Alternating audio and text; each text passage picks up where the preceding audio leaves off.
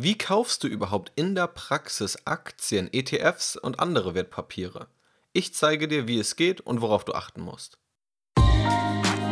Eigenständig anlegen und Vermögen aufbauen mit dem Aktienrebell Podcast. Hier erfährst du, wie du ohne Banken und Berater das Beste aus deinem Geld machst. Ich, Janis Lorenzen, bin der Gastgeber und wünsche dir jetzt viel Spaß. Hallo und herzlich willkommen zu dieser Podcast-Episode, in der ich dir erklären möchte, wie du in der Praxis dafür sorgst, dass eine Aktie und dein ETF gekauft wird und letztendlich dein eigen ist. Hier gehen wir also Schritt für Schritt einmal die notwendigen Dinge durch, die du tun musst, um ein Wertpapier zu kaufen. Und vorab kurz zwei Dinge. Zum einen, vielen Dank für das positive Feedback. Ich habe es am Ende der letzten Episode gesagt, möchte es hier aber nochmal am Anfang sagen. Vielen Dank für die positiven Rezensionen. Vielen Dank für die vielen Mails mit Anregungen, Ideen für neue Podcast-Episoden und einfach mit konstruktivem Feedback und sehr viel Lob. Dafür möchte ich mich hier einmal recht herzlich bedanken. Und Punkt 2 ist ein Interview, das ich vor kurzem Wall Street Online gegeben habe. Ich wurde dafür angefragt. Wall Street Online ist eines der größten Finanzportale Deutschlands. Und dort habe ich einige Fragen gestellt bekommen und bin auf diese eingegangen. Dort wurde unter anderem gefragt, was ich kritisch daran sehe, wenn Finanzberater Aktientipps und Empfehlungen geben, wie ich Wissen aufbauen würde, wenn ich neu anfangen würde, an die Börse zu kommen, was ich beispielsweise an Warren Buffett schätze, was ich aber auch anders machen würde und welche Rendite ich mit welchen Komponenten meines Depots erreicht habe. Und natürlich darf am Ende auch eine kurze persönliche Frage nicht fehlen. Wenn dich die Antworten auf diese Fragen womöglich interessieren, kannst du einfach in die Beschreibung dieses Podcasts auf den jeweiligen Link klicken oder du versuchst dich über die Wall Street Online Seite dorthin zu navigieren oder du googelst einfach Aktienrebell Wall Street Online oder Jannis Lorenzen Wall Street Online. Egal welchen Weg du wählst, ich bin sehr optimistisch, dass du das Interview finden solltest. War auf jeden Fall ganz interessant und könnte womöglich auch interessante Dinge für dich beinhalten, wenn du diesen Podcast regelmäßig hörst. So viel aber dazu. Jetzt steigen wir mit dem Thema ein. Wie kaufst du überhaupt in der Praxis ein Wertpapier, sodass es nachher dein eigen ist? Wenn du fortgeschritten bist und schon viele Wertpapierkäufe durchgeführt hast, wird diese Episode vermutlich etwas zu basic für dich sein. Das nur als kleines Vorwort. Legen wir aber los. Der erste Schritt, wenn du überhaupt irgendwie an dem Aktienmarkt oder an den Finanzmärkten handeln möchtest, ist ein Depot zu eröffnen. Ein Depot ist sozusagen ein Konto, in dem deine Wertpapiere verwahrt werden. Du hast ja ein Girokonto, wo dein Geld täglich verfügbar ist, wo du auch mit deiner EC-Karte irgendwo bezahlen kannst. Vielleicht hast du irgendwo eine Kreditkarte, du hast vielleicht irgendwo ein Tagesgeldkonto, wo du nicht direkt von bezahlen kannst, wo du aber täglich dein Geld auf dein Girokonto oder auf andere Konten überweisen kannst. Und das Depot verwahrt sozusagen kein Geld, sondern verwahrt Wertpapiere. Ein Depot kannst du bei einer Bank eröffnen, nahezu bei jeder Bank tatsächlich. Das heißt, du kannst zur Volksbank oder zur Sparkasse um die Ecke gehen und dort dein Depot eröffnen. Das empfehle ich allerdings nicht. Viele machen den Fehler, dass sie zu ihrer Hausbank gehen, aber gerade die Hausbanken, die ein großes Filialnetz haben, haben sehr, sehr hohe Gebühren und Gebühren sind einer der größten Vernichter von Rendite bei der Geldanlage. Also du solltest immer darauf schauen, die Gebühren so niedrig wie möglich zu halten. Ich habe auch schon eine extra Episode dazu gemacht, welche Kriterien du an deine Depotwahl legen solltest. Die kannst du dir gerne anhören. Hier nur die Kurzfassung dazu. Also versuche die Gebühren zu reduzieren. Das ist meistens bei Direktbanken der Fall. Also Banken, die nur digital verfügbar sind, wo du also auf deren Webseite oder per App alle deine Transaktionen tätigen kannst, wodurch diese Direktbanken sich wiederum ein teures Filialnetz sparen. Und oftmals stehen hinter solchen Direktbanken auch größere Banken, die wiederum noch ein größeres Filialnetz haben. Und natürlich solltest du auch ein bisschen aufpassen, dadurch, dass eine solche Bank im ersten Moment nur digital vorhanden ist, könnte rein theoretisch jeder eine digitale Bank aufsetzen. In der Praxis funktioniert das nicht, da es große Regularien gibt, aber es gibt immer mal wieder Startups oder womöglich Produkte auch aus dem ausländischen Raum, die nicht unbedingt mit der höchsten Seriosität glänzen. Dort solltest du also etwas vorsichtig sein. Es gibt aber eine Großzahl an Anbietern, die wirklich seriöse Produkte anbieten. Da seien die ING DIBA zu nennen, Comdirect, die DKB, Flatex und viele weitere. Wenn du meine Empfehlung und auch die Kriterien dazu sehen möchtest, kannst du einfach auf aktienrebell.de slash Depot gehen. Auch diesen Link findest du in der Podcast-Beschreibung. Und dann findest du dort das Depot, welches ich selbst nutze und warum ich das nutze. Also nochmal mit weitergehenden Erklärungen zu den Vor- und Nachteilen. Auch beim Depot gibt es noch Unterschiede, derer du dir vorher bewusst sein solltest, denn es gibt einige Banken oder Broker vielmehr, die dir ein Depot anbieten, aber dann auch wirklich nur ein Depot. Bei anderen Lösungen wiederum, bei richtigen Direktbanken kannst du aber oftmals noch ein Girokonto eröffnen, ein Tagesgeldkonto, womöglich eine Kreditkarte. Du kannst also viel mehr Konten dort vereinen, wohingegen du bei anderen Lösungen nur ein Depot hast. Wenn du also ohnehin irgendwie umziehen möchtest oder es dir wichtig ist, mehr Komfort zu haben und alle deine Konten irgendwo vereint zu haben, dann sollte das noch ein wichtiges Kriterium für dich sein. Bei mir war es ein wichtiges Kriterium, weshalb für mich eine klassische Direktbanklösung in Frage kam, die zum einen günstig ist, die aber auch andere Lösungen von Banken beinhaltet, die noch darüber hinausgehen, als nur Wertpapiere zu kaufen und zu verkaufen. Das also zur Depoteröffnung der Wahl deines Online-Brokers, denn dort, wo du dein Depot eröffnest, hast du auch in der Regel deinen Online-Broker, der deine Kauf- und Verkaufsaufträge an der Börse für dich abwickelt. Der nächste Schritt ist natürlich das Einzahlen von Geld. Du brauchst erst einmal Geld auf dem Verrechnungskonto oder dem Girokonto, je nachdem, was es bei deiner jeweiligen Bank ist, von dem du überhaupt ein Wertpapier bezahlen kannst. Du überweist also Geld von deinem bestehenden Konto auf dieses Konto oder zahlst es auf andere Wege ein, damit du dort überhaupt eine Basis hast. Das sollte selbstverständlich sein. Der nächste Schritt ist natürlich ebenfalls essentiell. Du musst ein Wertpapier haben, das du überhaupt kaufen möchtest. Du musst also irgendwie zu einer Erkenntnis gelangt sein, dass du eine bestimmte Aktie kaufen möchtest, dass du einen bestimmten ETF kaufen möchtest oder dass du irgendein anderes Wertpapier kaufen möchtest. Das sind natürlich viele Überlegungen, die davor stattfinden müssen. Du musst wissen, in welche Anlageklassen du überhaupt investierst, wie lange du das machst, wie du überhaupt deine Geldanlage strukturierst. Das sind alles Themen, die wir in den vielen anderen Podcast-Episoden besprechen, die ich in der Videoserie auf meiner Webseite bespreche, die ich in den Kursen bespreche. Das ist also sozusagen die Essenz der Geldanlage, das, was eine Geldanlage langfristig wirklich erfolgreich macht oder eben auch nicht erfolgreich macht. Deswegen können wir es selbstverständlich auch hier nicht in wenigen Minuten abhandeln. In jedem Fall solltest du hier aber eine Strategie haben, wissen, was du tust und darauf basierend dann zu dem Entschluss kommen, ein bestimmtes Wertpapier zu kaufen. Wenn du das geschafft hast, geht es weiter. Dann wirst du einen Kaufauftrag stellen. Ja, da wird es also gerade bei einer Direktbank, wenn du das online machst, eine Schaltfläche geben, wo du eine Kauforder oder eben einen Kaufauftrag ausführen lassen kannst. Dann wirst du auf ein Formular kommen, wo du verschiedene Möglichkeiten hast, diese auszuwählen. Und hier wird es nochmal ganz interessant. Ich habe dir übrigens mal ein solches Formular visualisiert. Den Link dazu findest du ebenfalls in der Podcast-Beschreibung. Er lautet aktienrebell.de slash wie kaufe ich eine Aktie online, alle Worte mit einem Minus getrennt. Das kannst du also entweder direkt eingeben oder einfach auf den Link in der Podcast-Beschreibung klicken, dann siehst du so etwas einmal in der Praxis als visuelle Unterstützung. Natürlich ändern sich solche Formulare auch immer wieder. Es ist aber wichtig, einfach grundlegend zu verstehen, welche Optionen es gibt und diese werden auch langfristig so bestehen. Grundlegend hast du in der Regel die Wahl, ob es ein Verkauf ist oder ein Kauf, den du tätigen möchtest. In diesem Falle gehen wir mal davon aus, dass es ein Kauf ist. Als nächstes musst du die ISIN oder die WKN eingeben. Beides sind Wertpapier-Kennnummern. Eine Wertpapier-Kennnummer gibt also an, um welches Wertpapier es sich handelt. Wenn du beispielsweise die Daimler-Aktie kaufen möchtest, was hier an dieser Stelle natürlich keine Empfehlung ist, sondern nur ein Beispiel, dann könntest du die WKN eingeben, die lautet 710000.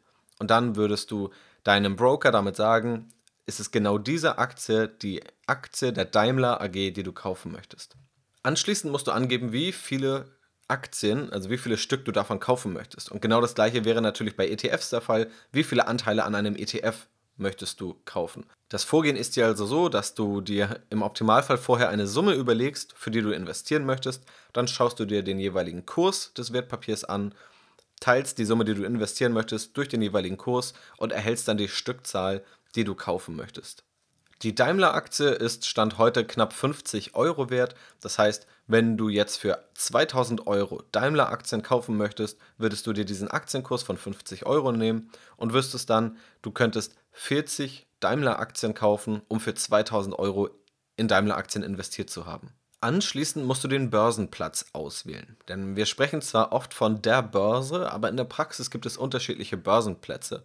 Der Börsenplatz in Frankfurt ist sehr bekannt. Mittlerweile hat aber der Börsenplatz Xetra die höchste Beliebtheit in Deutschland.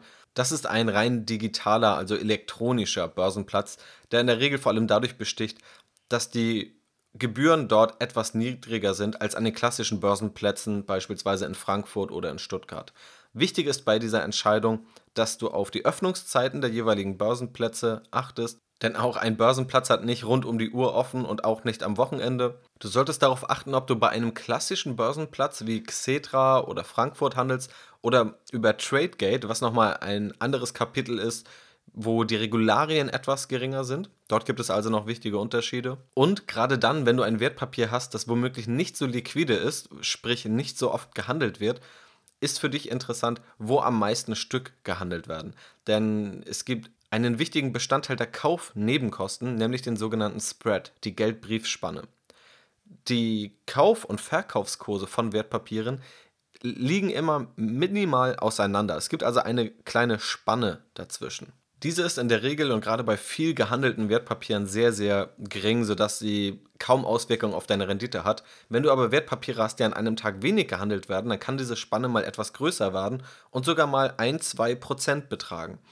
Und das möchtest du natürlich vermeiden, denn Kosten, wie eingangs schon erwähnt, sind grundlegend erst einmal so gering wie möglich zu halten. Hier kannst du also einen geringeren Spread haben, also diese Spanne kann geringer sein, wenn du dort handelst oder ist in der Regel dort geringer, wo eine Aktie mehr gehandelt wird. Oftmals ist das tatsächlich Xetra, es kann aber in anderen Fällen auch mal etwas unterschiedlich sein.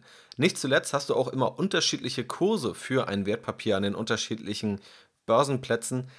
Diese unterscheiden sich aber wirklich nur minimal und können sich auch mal in Sekunden anpassen. Also darauf kannst du auch gerne schauen, aber da wird es in der Praxis keine großen Unterschiede geben. Wenn du einfach nur eine Faustformel haben möchtest, dann wird Xetra in den meisten Fällen ein guter Börsenplatz für dich sein. In die Details können wir an anderer Stelle oder steigen wir auch in den bestehenden Mitgliederbereichen, die ich auf meiner Webseite aktienrebell.de habe, schon genauer ein. Das ist also der Schritt der Börsenplatzwahl. Im nächsten Schritt kommen wir zu den Orderzusätzen. Du kannst beispielsweise ein Limit definieren. Dort hast du die Möglichkeit, billigst oder bestens zu kaufen. Das bedeutet im Grunde, dass du deinem Online-Broker sagst, kaufe einfach zum bestmöglichen Preis ein, den du bekommen kannst. Wenn du allerdings ein Limit festlegst und wir sagen, die Daimler-Aktie liegt bei 50 Euro und du sagst, das Limit soll bei 49 Euro liegen, dann wirst du maximal 49 Euro pro Aktienkauf bezahlen. Es kann natürlich aber auch passieren, dass dieser Kurs nie erreicht wird und deine Order dann gar nicht ausgeführt wird. Das ist also das Risiko, wenn du ein solches Limit angibst. Ein Limit kann vor allem für sehr, sehr große Investoren wichtig sein, wo es wirklich auf minimale Centbeträge schon ankommt. Wenn du dir aber sicher bist, dass du langfristig in ein bestimmtes Wertpapier investieren möchtest und du hast ein Wertpapier, dessen Kurs nicht innerhalb von ein paar Sekunden um mehrere Euros schwankt, dann kannst du in der Regel auf die billigst bzw. bestens Variante gehen. Es gibt noch viele weitere Orderzusätze, diese alle zu besprechen würde hier den Rahmen sprengen. Da sei aber zum Beispiel die Stop-Loss-Order zu nennen. Dabei kannst du einen Kurs definieren, bei dem dein Wertpapier automatisch verkauft werden soll. Im Beispiel der Daimler-Aktie könntest du also sagen, wenn diese Aktie bei 40 Euro oder weniger notiert, verkaufe sofort alle Bestände, die du mit dieser Order gekauft hast. Oftmals wird dieser Zusatz als Allheilmittel dafür genommen, um Verluste oder große Verluste zu vermeiden. Tatsächlich gibt es aber viele Vor- und Nachteile und nach meinem Empfinden, gerade für langfristiges Investieren, mehr Nachteile von dieser Option, dass ich sie selbst nicht nutze. Wir werden aber in Zukunft nochmal speziell über diese Stop-Loss-Order, die vermutlich der beliebteste Orderzusatz ist, genauer sprechen. Ein anderer Orderzusatz ist der Stop-Buy-Orderzusatz. Dort kannst du sagen, kaufe ein bestimmtes Wertpapier erst dann, wenn der Kurs über ein bestimmtes Niveau gestiegen ist. Das ist am ehesten für kurzfristige Trader interessant, zu denen ich mich selbst nicht zähle. Wenn du aber der Meinung bist, warum auch immer, dass die Daimler-Aktie heute bei 50 Euro liegt und sie, wenn sie über 53 Euro liegt, dann ein enormes Aufwärtspotenzial hat, dann könntest du mit dieser Stop-Buy-Order eben den Kurs von 53 Euro vermerken und da würde der Auftrag, der Kaufauftrag erst dann ausgeführt werden, wenn der Kurs 53 Euro überschreitet. Das sind also ein paar Beispiele zu Order zu setzen. Wie gesagt, dort gibt es einige. Die meisten wirst du in der Regel gerade für langfristiges Investieren nicht brauchen. Ich selber brauche sie auch nicht. Am wichtigsten ist noch die Unterscheidung ob du billigst oder bestens kaufst oder ob du ein Limit festlegst und eventuell noch die Stop-Loss-Order, wobei ich auch da an deiner Stelle vorsichtig sein würde. Diese habe ich selbst noch nie benötigt und noch nie gebraucht. Anschließend kannst du noch eine Gültigkeit deiner Order angeben. Das heißt, du sagst, ob es tagesgültig sein soll, also die Order soll heute erfüllt werden oder beispielsweise in einem bestimmten Monat. Dann könntest du sagen, Ultimo Juli, das heißt, die Order, wie du sie eingestellt hast, soll im Juli erfüllt werden. Wenn das im Juli nicht möglich ist, soll die Order gelöscht werden. Warum könnte das passieren? Wenn du womöglich Wertpapiere hast, die nur sehr wenig gehandelt werden, könnte das passieren, ist aber in der Regel nur bei sehr, sehr großen Anlagesummen der Fall. Oder natürlich, wenn du solche Orderzusätze mitgibst, die nie erfüllt werden. Ja, wenn du also sagst, die Daimler-Aktie kostet 50 Euro, du möchtest sie aber nur für 40 Euro kaufen, dann wirst du in der Regel lange warten, bis die Aktie so stark gefallen ist, um sie dann zu kaufen, wenn das dann überhaupt passieren sollte. Aber deshalb gibt es dort eben noch diese Gültigkeit, wo du festlegst, wie lange versucht werden soll, deine Kauforder oder eben auch deine Verkaufsorder, auf diese gilt das dann genauso, auszuführen.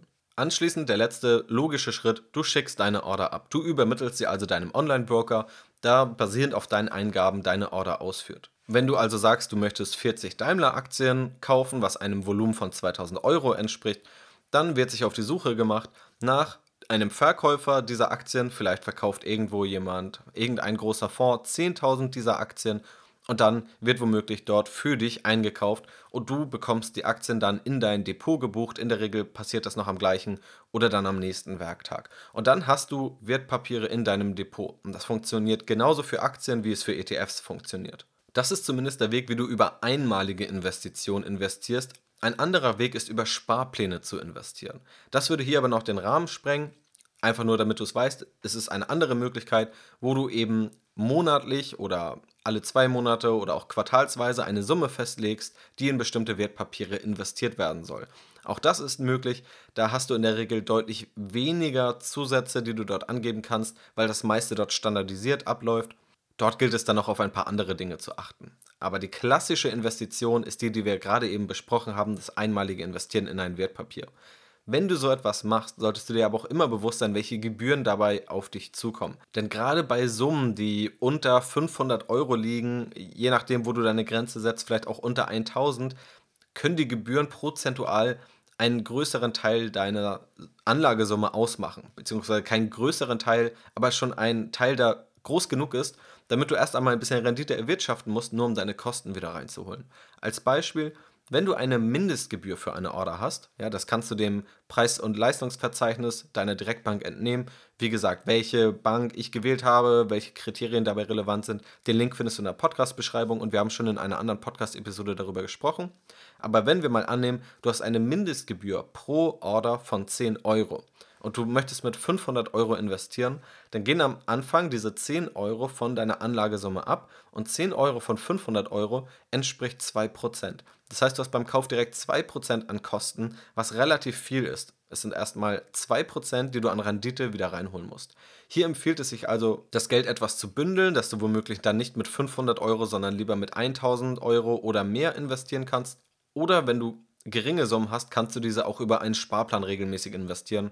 Da verweise ich dann auf die Podcast-Episode, die in Zukunft kommen wird, oder eben auf einen Kurs auf meiner Webseite aktienrebell.de, wo wir das alles schon im Detail besprochen haben und ich dir das auch im Video live zeige. Dort wird vieles dann nochmal klarer, wo du mir also sozusagen über die Schulter schauen kannst und wir dann Schritt für Schritt durchgehen, wie du einmalig eine Aktie kaufst oder ein ETF oder wie du einen Sparplan in der Praxis aufsetzt wie dort die Gebühren sind, wie du die berechnest und was dann für dich die optimale Wahl ist.